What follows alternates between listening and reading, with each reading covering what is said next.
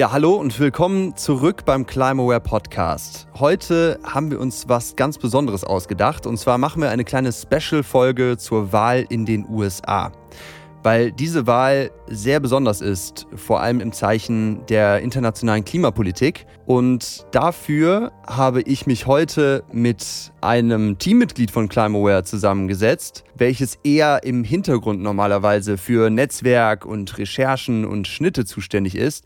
Vielleicht habt ihr sie auf der ClimaWare Website schon gesehen. Es handelt sich um Roberta Ahlers. Liebe Roberta, vielen Dank, dass du dir ein bisschen Zeit nimmst, um heute diese Special-Folge mit mir aufzunehmen.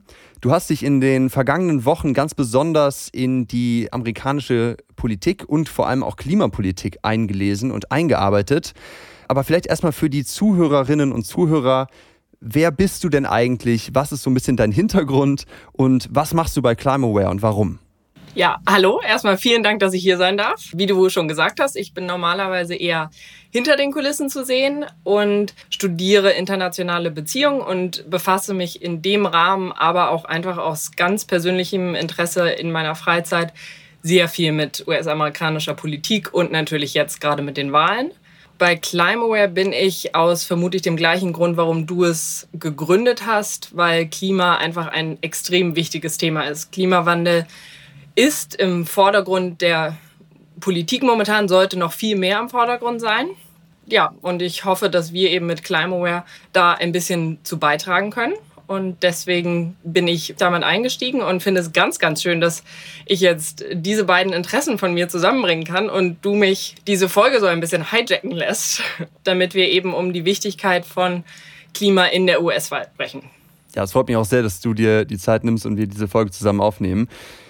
Im September, anlässlich der Generalversammlung der Vereinten Nationen, die ja ihren Hauptsitz auch in New York City haben in den USA, wurde vom Künstler Gen Golan die sogenannte Climate Clock veröffentlicht, die unsere Zeit anzeigt, die wir noch haben, bis das CO2-Budget aufgebraucht ist, welches wir noch haben, bis das 1,5 Grad Erwärmungsziel erreicht wird. Und auf der Uhr steht etwas über sieben Jahre. Und vier Jahre davon darf eben jetzt im selben Land in den USA ab Januar entweder Donald Trump, der ja sehr skeptisch dem Klimawandel gegenübersteht, zur zweiten Amtszeit antreten oder eben Joe Biden.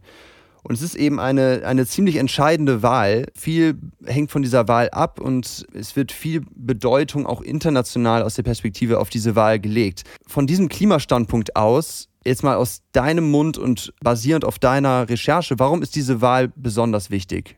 Ja, du hast es im Endeffekt schon den Hauptgrund genannt, die Zeit läuft aus. Das haben ja auch die Interviewpartner aus unseren letzten Folgen alle gesagt. Du hast es in den ersten Erklärfolgen sehr genau dargelegt. Wir haben einfach nicht mehr viel Zeit. Klima ist nicht wie ein Handelsabkommen, für das der eine Präsident ist, dann kommt jemand anderes an die Macht, dann wird es auf Eis gelegt und dann vielleicht wieder aufgerollt, vielleicht auch nicht oder irgendwie ersetzt. Klima ist halt etwas, es ist da und es wandelt sich und wir haben nur noch sehr wenig Zeit. Und wenn wir nur noch sieben Jahre haben und vier davon möglicherweise mit einem Präsidenten weitergehen, der Klimawandel einen Schwindel schon mal genannt hat, der sich nicht dafür interessiert, das Thema am liebsten ignoriert, dann ist das nicht nur für die USA ein riesiges Problem, sondern für Deutschland, für Europa und für den gesamten Rest der Welt. Dann ist so eine andere Sache, die gerne vergessen wird, dass eben am 3. November nicht nur der Präsident gewählt wird. Das ist natürlich das Interessanteste, denn es ist nun mal eines der wichtigsten politischen Ämter der Welt, aber es sind auch alle 435 Abgeordneten im Repräsentantenhaus. Die lassen sich vergleichen mit unserem Bundestagsabgeordneten. Dann 33 von 100 Senatoren und 11 von 50 Gouverneuren. Und das ist nur auf den hohen Ebenen. Dazu kommen noch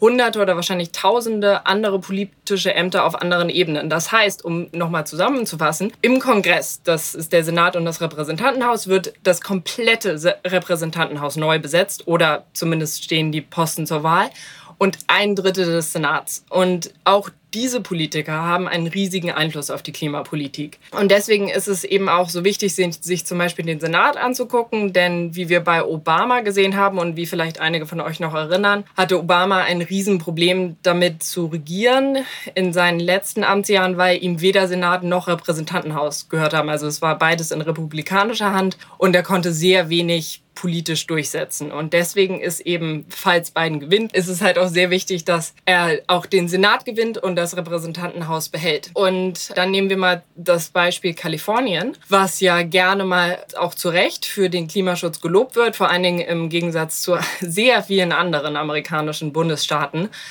Und daran sieht man eben, dass auch auf dieser bundesstaatlichen Ebene die Politiker sehr viel Einfluss haben. Also seien es die Gouverneure oder eben andere politische Ebenen in den Staaten. Das heißt, es ist nicht nur der Präsident, der entscheidend ist, sondern auch diese Hunderte von anderen Ämtern, die eben am 3. November zur Wahl stehen. Ja, du hast es gerade angesprochen, es ist nicht nur der Präsident, der die Klimapolitik der USA leitet und bestimmt. Und trotzdem hat sich natürlich die Klimapolitik der USA unter Donald Trump sehr stark verändert in den letzten vier Jahren. Was ist denn da der Status quo momentan? Also sagen wir mal traurig.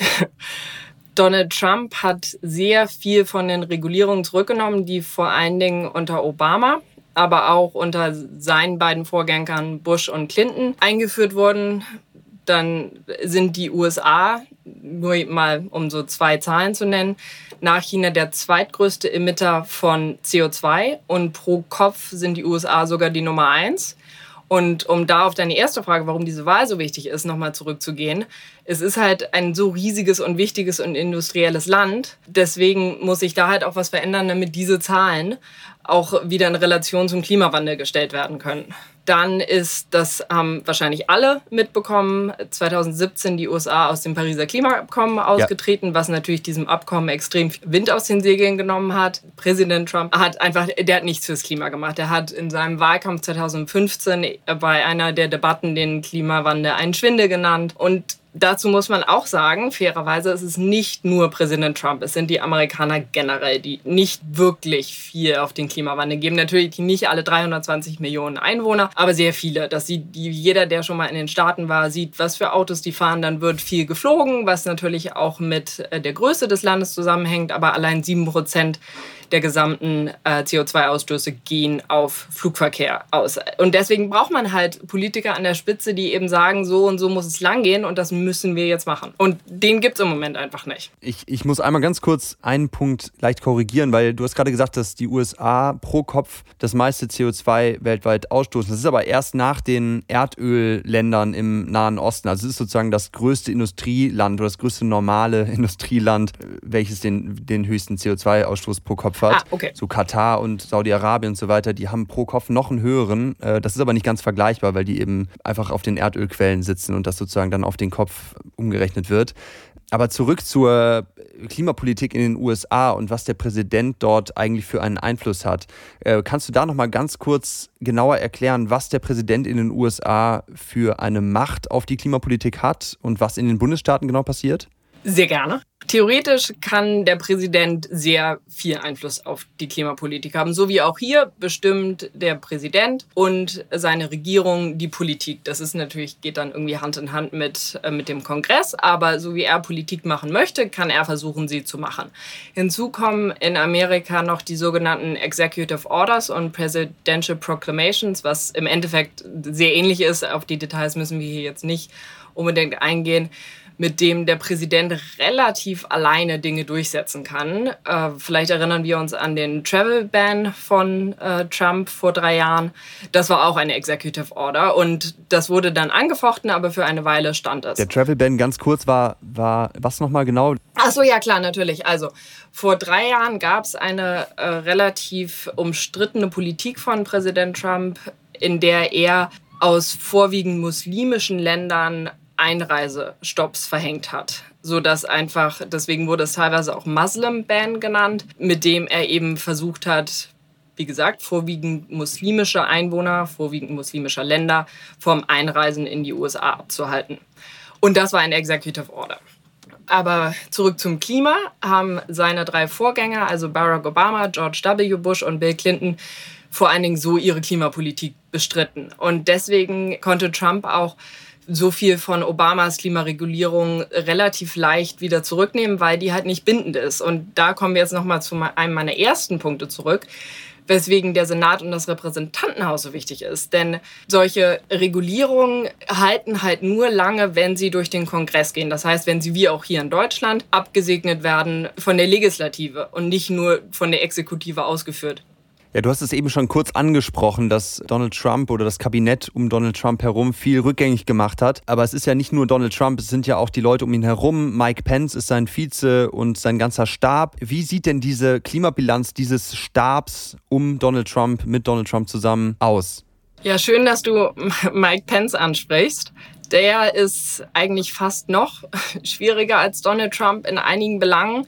Donald Trump, der findet Klimawandel und was damit zusammenhängt, glaube ich, einfach eher anstrengend, weil er für die Industrie und die Wirtschaft sehr schnelle Lösungen bevorzugt und die dann eben auch durchsetzt zum Schaden vom Klima und äh, gegen Klimapolitik oder gegen gute Klimapolitik. Und Mike Pence glaubt einfach nicht dran. Er glaubt an andere Sachen. Er glaubt an andere Sachen, genau. Es gibt mehrere Aussagen von ihm, in, in, denen er den menschengemachten Klimawandel und die wissenschaftlichen Belege dazu schlichtweg anzweifelt. Das hat sich etwas gelegt, beziehungsweise er macht es nicht mehr, seit er Vizepräsident ist.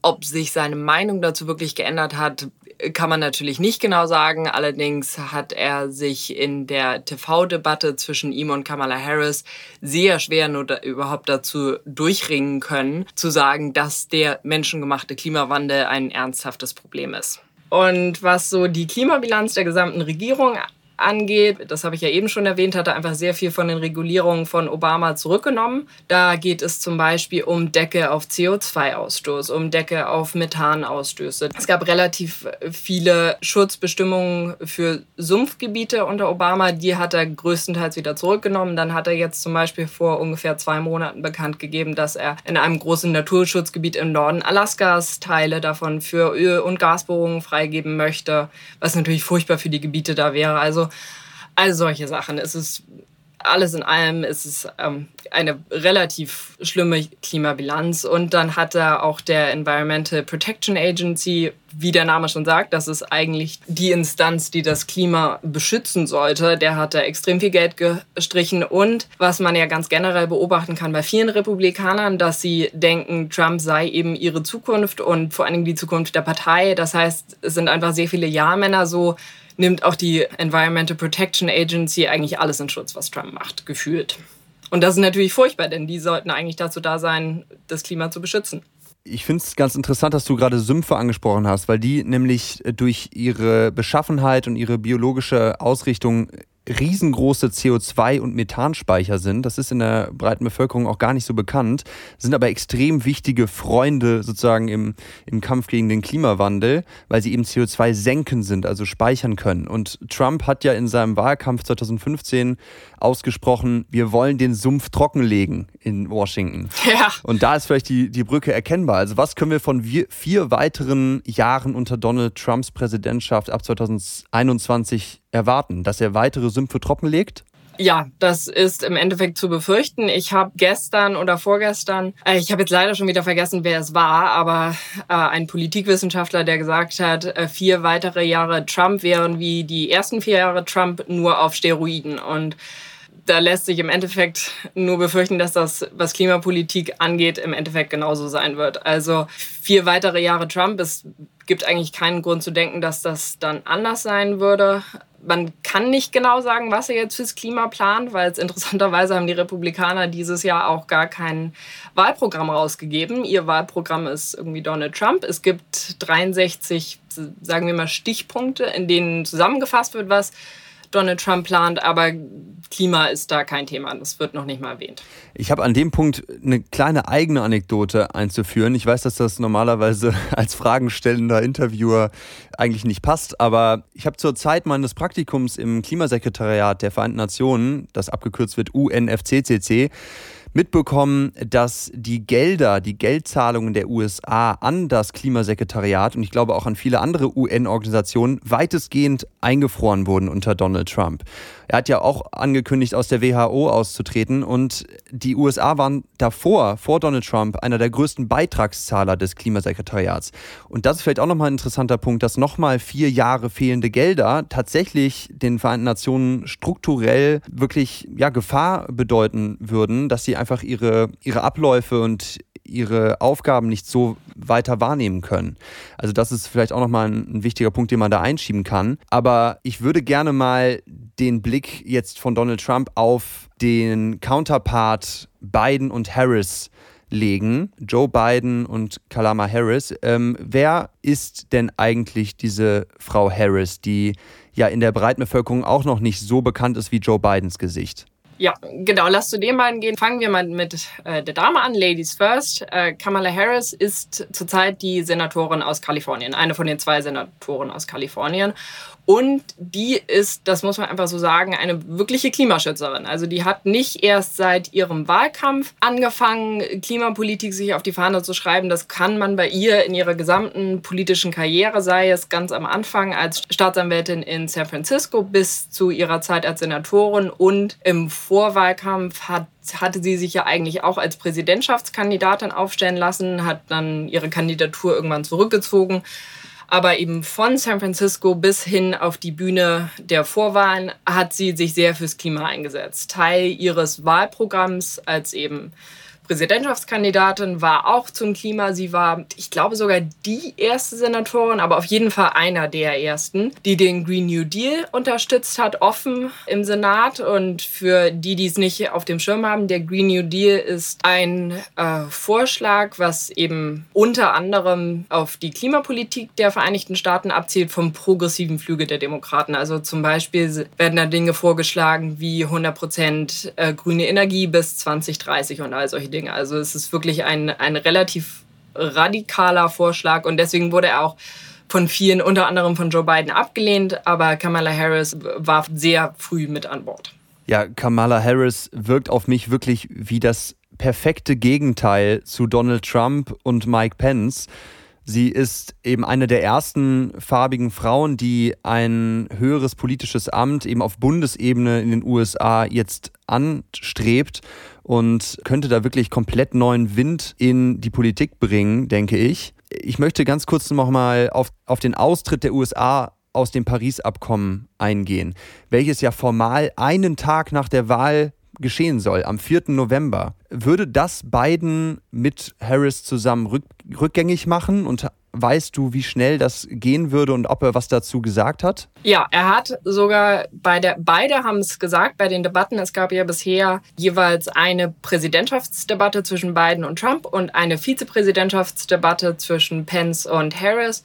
Und beide haben in den Debatten gesagt, sie werden sofort wieder eintreten. Joe Biden hat sogar gesagt, er würde es direkt am ersten Tag seiner Präsidentschaft, also dann leider nicht der 4. November, sondern der 21. Januar, denn eingeschworen wird er hoffentlich am 20. Januar, also am 21. würde er wieder dem Abkommen beitreten. Damit wären nur ein paar Wochen Lücke sozusagen zu überbrücken für alle anderen 196 Länder der Welt ohne die USA im Paris-Abkommen. Wir haben eben über die Klimabilanz von Donald Trump und seinem Stab die letzten vier Jahre geredet. Wie sieht denn die Klimabilanz der Politik von Joe Biden und Harris aus? Sie waren ja beide lange Senatoren und sind seit vielen Jahren in der Politik. Da gibt es ja auch schon einen gewissen Rekord. Kannst du darüber was sagen? Genau. Bei Biden ist es so, fangen wir jetzt dieses Mal mit dem Herrn an dass er nicht die stärkste Klimabilanz hat. Allerdings ist das natürlich, er ist 78, er ist sehr, sehr lange in der Politik, er hat angefangen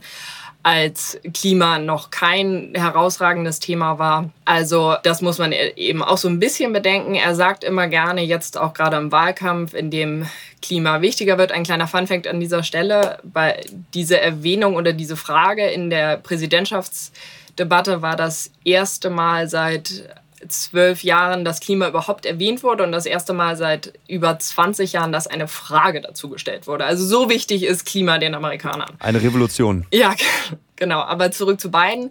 Er sagt immer gerne im Moment im Wahlkampf, dass er die erste, den ersten Gesetzesentwurf, in dem Klima erwähnt wird, unter Bush Senior, dass er den mit unterstützt hat. Allerdings muss man sagen, ist dieser Klimaentwurf, ich habe mir den einmal für euch angeschaut, das ist mehr ein Vorschlag eines Plans, einen Plan zu machen. Also es ist nicht revolutionär, aber er sagt es gerne, dass er, da eben dabei war. Dann sagt er auch, dass er federführend in und vor Paris war und das stimmt nicht so ganz. Er war während der Obama-Legislaturzeit größtenteils für Außenpolitik zuständig. Das war sein Steckenpferd auch als Senator, auch davor das ist das, wo er glänzt. Das ist das, wofür er auch bekannt ist. Also Klima ist nicht sein stärkstes Thema. Er hatte auch am Anfang, als er seine Kandidatur bekannt gegeben hat, hatte er zwar Klima auf seinem Plan stehen, das war aber alles noch sehr zögerlich. Und für diese Vorschläge hat er sehr viel Kritik geerntet. Er hat sie, und das muss man ihm auch zugutehalten, hat das dann geändert, hat sich mehr dem New,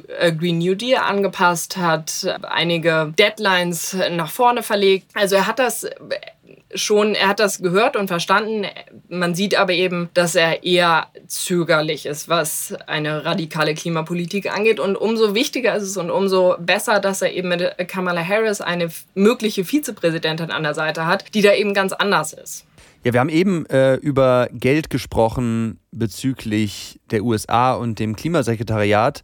Auch in Joe Bidens Kampagne geht es ja um viel Geld, gerade im Hinblick auf den, auf den USA Green New Deal. Da schweben mir diese zwei Billionen im Kopf herum, die mal gefallen sind. Hast du da genauere Informationen, wie dieses Geld genau investiert werden soll und was er damit meint, zwei Billionen investieren zu wollen für Klimaschutz in den USA? Genau, wir können ja einfach mal über die äh, ein bisschen in die Details gehen, was die zwei planen. Zum Beispiel, du sagst es ja schon, zwei Billionen Dollar. Das sind also deutsche Billionen. Das sind also zwei, das sind 2000 Milliarden Euro oder Dollar. Ja, genau. Also es ist eine zwei und dann sehr, sehr viele Nullen dahinter. Die sollen für den Klimaschutz abgestellt werden. Da ist zum Beispiel der Plan genannt, dass die USA bis 2050 CO2-neutral werden wollen, auf 100% grüne Energie umsteigen wollen. Dann äh, wollen sie Öl- und Gasbohrungen verbieten, allerdings nur auf Land, das dem Staat gehört. Das heißt, privates Gebiet und Land, was Bundesstaaten gehört, ist ausgeschlossen. Also könnte man noch weitergehen, aber immerhin. Dann äh, soll das Geld ausgegeben werden für Investitionen in Klimaforschung und Innovation, in Infrastruktur, Gebäude, Verkehrssysteme, Energieversorgung, die klimafreundlich sind. Und dann sollen auch vor allen Dingen da Gebiete bevorzugt werden, die stark vom Klimawandel betroffen werden. Wir haben es alle mitbekommen, die Brände in Kalifornien und die Stürme an der Ostküste. Eben solche Gebiete sollen da vor allen Dingen ins Auge gefasst werden. Es kann sogar sein, dass die Corona-Krise einer beiden Harris-Administration sogar, sagen wir mal, in die Hände spielen kann oder helfen kann. Denn ich könnte mir vorstellen, dass Biden den Klimaschutz und seine Pläne zur äh, Umstrukturierung der Infrastruktur und der Umstellung zu grüner Energie leichter verkaufen kann, wenn er eben sagt, das schafft Jobs und wir brauchen Jobs in, in der momentanen Wirtschaftskrise. Er hat auch im Wahlkampf schon einmal gesagt, dass er, wenn er an den Klimawandel denkt, an Jobs denkt. Also er versucht das auch schon auf dieser Schiene zu fahren und eben zu sagen, hier, das kann ganz wunderbar Hand in Hand gehen. Wir müssen die Wirtschaft wieder auf Vordermann bringen nach der Corona-Krise und ein eine Möglichkeit wäre eben Jobs zu schaffen und dem Klima gleichzeitig auch noch zu helfen. Und dann hat er gesagt, dass er eben mit dem Beitritt, mit dem Wiederbeitritt zum Pariser Klimaabkommen, dass er die USA an die Vorderfront im Kampf gegen den Klimawandel stellen möchte, dass er die gesamte Macht der USA in die Waagschale werfen möchte, andere Länder mit sich ziehen möchte, äh, mit den USA ziehen möchte als leuchtendes Vorbild voranschreiten möchte. Also das ist schon, es ist ein relativ weitreichender Plan und dann von diesen konkreteren Dingen, die da drin stehen, wenn er das eben alles macht, dass er halt sagt, hier, wir nutzen die ganze Macht der USA, dann ist das auch schon ein Wort, denn die USA hat einfach sehr viel Einfluss. Äh, wirtschaftlich. Ja, es ist immer noch die größte Volkswirtschaft der Welt. Genau, und ähm, da sitzen sie einfach an einem sehr langen Hebel. Ja, und nebenbei ähm, ist es auch einfach ein Technologie- und Forschungsgigant immer noch in der Welt. Nun gibt es aber nicht nur Leute, die Hurra schreien bei diesem Klimaprogramm unter Biden und Harris. Was sind denn die Hauptkritikpunkte an diesem Klimaprogramm? Der Hauptkritikpunkt, wie natürlich sehr oft bei solchen Sachen, ist, dass er einfach nicht weit genug geht. Kritiker sagen eben, die USA ist so ein großer Klimasünder, das muss eigentlich mehr sein und schneller gehen. Also wir haben ja zum Beispiel gerade diese CO2-Neutralität bis 2050 im Green New Deal war es bis 2030. Und es sagen eben auch Experten, ja, eigentlich je schneller, desto besser. Also 2050, das sind noch 30 Jahre, das ist vielleicht sogar ein bisschen zu viel. Nehmen wir noch ein anderes Beispiel von Fracking, was ja furchtbar für die Umwelt ist. Das will er eben nicht aufhören. Er möchte zwar im Land, was im Besitz von Washington ist, da möchte er es verbieten, aber halt in ganz vielen anderen Gebieten nicht. Und vieles, äh, viel Land gehört auch einfach äh, andere. Also entweder ist, ist es im Privatbesitz oder im Besitz von Bundesstaaten und da darf es dann weitergemacht werden. Also es gibt so ein paar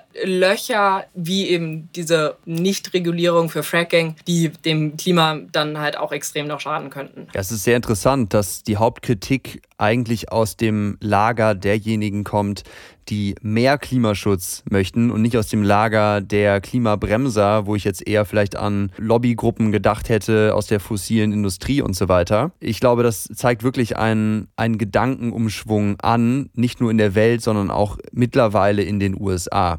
Aber richten wir den Blick mal von den USA wieder auf die Welt, auf den Globus. Wir sitzen ja alle zusammen im selben Boot und haben dieses Problem vor Augen.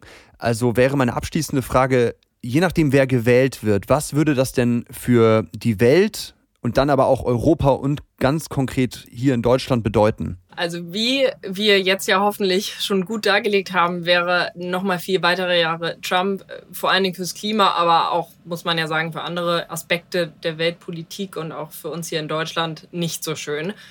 Ich habe gestern ein Interview mit dem Klimatologen Michael Mann von der University of Pennsylvania gelesen, der meinte, dass vier weitere Jahre Trump es eigentlich komplett oder sehr, sehr unmöglich machen würden, eine Klimakatastrophe zu verhindern.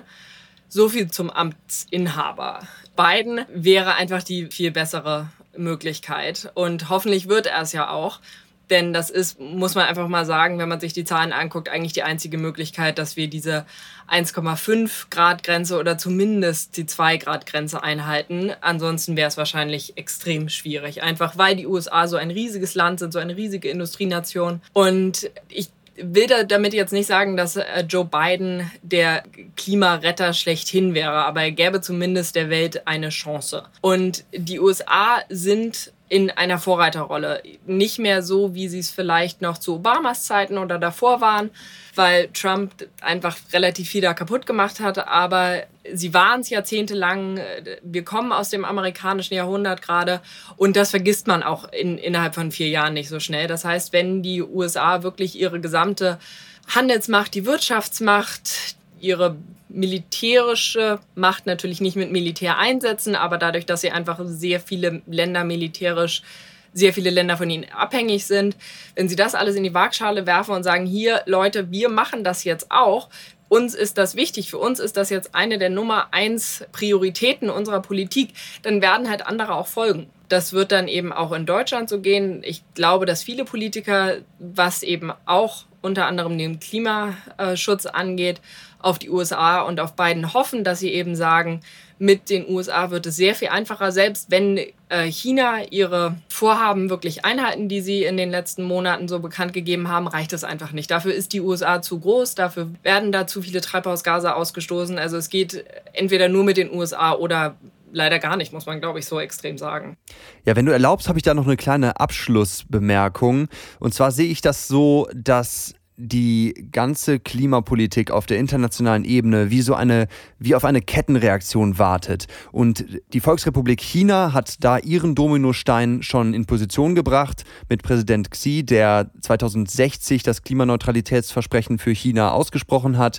Die EU, die Europäische Union, hat mit ihrem EU Green Deal auch das Klimaneutralitätsversprechen abgegeben und zwar im Jahr 2050 schon. 2030 soll ein großes CO2-Minderungsziel von minus 55 Prozent erreicht werden. Das heißt, diese zwei Dominosteine stehen schon da und der Rest der Welt reiht sich dahinter auf. Und alle Welt wartet im Prinzip darauf, was macht die USA? Was, wo legen sie ihren Dominostein und wie groß ist der? Und alle Welt wartet darauf, dass Joe Biden, dass Präsident Joe Biden diesen Dominostein anschlägt, sodass eine Kettenreaktion des weltweiten Klimaschutzes in Gang gesetzt werden kann. Und zwar in diesen sieben Jahren, die auf der Climate Clock in New York City zu sehen sind. Und deswegen ist diese USA-Wahl, glaube ich, so wichtig. Da sind wir uns einig.